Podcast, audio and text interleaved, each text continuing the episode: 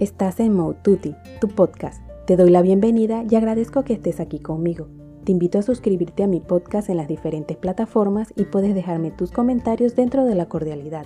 Puedes seguirme en mi blog moututi.com, en Instagram, Twitter y Facebook como arroba y en mi canal de YouTube Moututi.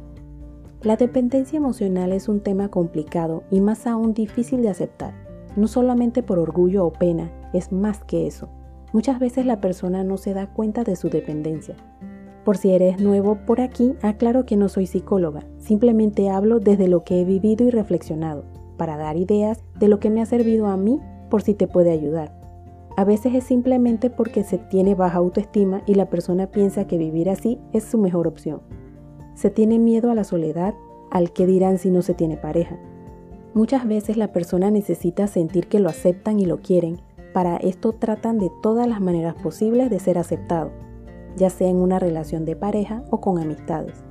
Normalmente se tiene baja autoestima, falta de seguridad y se deprimen fácilmente. Es lo que lleva a buscar esa seguridad en una pareja o en amistades, las cuales a veces se aprovechan de esas debilidades lo que causa que se aprovechen de esa persona y vienen entonces los abusos no necesariamente físicos, porque a veces las personas sienten esa debilidad en la otra persona y se aprovechan para lograr que les resuelvan problemas. Lo que causa que la persona dependiente sienta que la utilizan, lo que trae toda clase de sentimientos que pueden llevar a una depresión. Es como una simbiosis, pero en este caso no es que saquen provecho ambas partes. En esta simbiosis sale perjudicado emocionalmente el dependiente emocional, que normalmente tiene baja autoestima, porque aquel que nota esa falta de autoestima o confianza se aprovecha. No sé si se puede salir del círculo vicioso completamente, pero lo primero es darse cuenta de que no está bien esta situación, para luego buscar la manera de salir de esa situación, ya sea con un psicólogo, psiquiatra o con alguna otra ayuda. Es posible dejar esta situación, simplemente es desconectarse un momento para conectar con uno mismo ese ser interior que siempre está allí y que no hemos dejado salir. Principalmente hay que aceptarnos como somos porque todos somos especiales y tenemos una misión. Hay que buscar eso que nos apasiona, que hace que nos perdamos por horas sin darnos cuenta de que el tiempo pasa.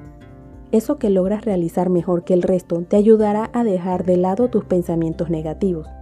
Todos tenemos algo, simplemente pensamos que no es importante, Recuerda esos momentos donde haces algo que te hace feliz y te resulta innato hacer. Recuerda que lo que nos apasiona no es sencillo de encontrar, a pesar de que algunos lo encuentran más rápido. Eso no quiere decir nada. Simplemente todos somos diferentes y demoramos tiempos distintos para encontrarlo. Si piensas que lo que haces mejor que otros no es especial o no se puede vivir de eso, pues hay que creativamente encontrar esa manera de volverlo interesante para que otros quieran pagar por lo que a uno le apasiona. Cuando encuentres tu pasión, no desvanezcas e intenta las veces que necesites. Si de una manera no funciona, puedes encontrar muchas más. Un poco de creatividad y de imaginación, que es lo que nos hace especiales. Imaginar es un don que Dios o en el ser en que tú creas nos dio, que nos permite avanzar. Imaginar es para unos más sencillo que para otros, pero es porque simplemente no se practica. Estamos tan acostumbrados a usar inventos que no creemos que exista otra opción. Usando nuestra imaginación podemos crear algo nuevo o mejorar lo ya existente. ¿Por qué hablo de todo esto? Es para que tengas opciones para subir tu autoestima, dando rienda suelta a tu imaginación, que es algo que no te pueden quitar, y así puedas dejar a un lado la necesidad de depender. Mantén la mente ocupada creando. No tiene que ser algo físico, pueden ser ideas, puede ser lo que tú decidas, porque cada uno puede hacer cosas increíbles y distintas. Somos tan diversos en el mundo para complementarnos unos a otros, ahora conectados de manera virtual que lo hace más inmediato. Podrás darte cuenta de que existen otras personas que piensan parecido. A veces dejamos de crear por miedo, pena o por pensar que no resultará. Hay que intentarlo porque al intentarlo es que puedes darte cuenta si funciona bien y si no, pues te permite ver nuevas maneras de llevarlo a cabo. Verás que, al sentirte bien internamente, tú solo poco a poco te alejarás de esa dependencia. Si se te complica, busca ayuda con un profesional de la salud o con fundaciones que dan apoyo. Tienes que soñar y dejar volar tu imaginación e intentar tantas veces como sea necesario hasta que se materialice. Cuando te equivocas es genial levantarte, buscar otras opciones y siempre seguir intentándolo. Debemos aprender a mejorar y así acercarnos a nuestro sueño, pero la vida puede cambiar y debemos aprender a adaptarnos con la mejor actitud porque todo sucede por algo. Tenemos que encontrar la lección en cada situación que creemos que no sucede como esperábamos, porque es posible que necesitemos aprender, esforzarnos o seguir mejorando. A veces es para aprender, a veces para desaprender. Desaprender la dependencia emocional es la forma de ser libres porque vivimos en sociedad, pero también individualmente, que olvidamos que la persona con la que más vivimos está con nosotros. Con lo que estamos viviendo podemos sacar lo positivo de tener nuestra relación con nuestro yo interno. También que las relaciones que tengamos sean sanas y con los que realmente queremos estar.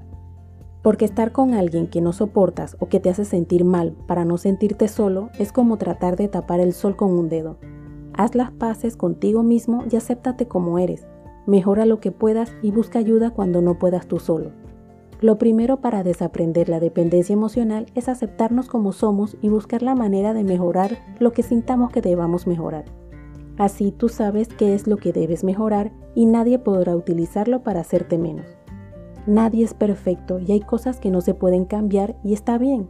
Solo trata de que sean las que no te hagan sentir menos a ti en relación con los demás. Y si sucede que no te gusta, pues acéptalo y trata de que no sea lo que más sobresalga. No se logra esto de un día para otro, ni es mi intención poner más estrés a tu vida. Lo digo para que encuentres opciones que te permitan mejorar tú como persona, porque no hay que compararse con otros, sino con nuestro yo del pasado, como he dicho otras veces. Es un comenzar día tras día, así como el amanecer y el atardecer, con días lluviosos y otros soleados. Hay que disfrutar el proceso porque no hay una meta definida donde uno vaya a llegar. Decidir cómo será tu futuro es la decisión más importante. No dejes que nadie más decida por ti. Tienes que saber qué quieres hacer, a dónde quieres ir y qué vas a lograr. Cada cosa tiene su importancia en esta vida, hasta lo más mínimo. Si lo piensas, al final todo está relacionado y es vital para existir. No dejes que esas ideas que tienes se queden sin realizar. No hay mejor sensación que intentarlo, pero sin esperar resultados. Eso te hace libre porque no vas a sentir presión y no te importará lo que otros digan para lograr no depender emocionalmente de nadie. Nuevamente gracias, te invito a que estés pendiente de los próximos podcasts. Recuerda suscribirte a mi podcast Moututi y puedes dejarme tus comentarios dentro de la cordialidad. Puedes seguirme en mi blog moututi.com, en Instagram, Twitter y Facebook como arroba y en mi canal de YouTube Moututi.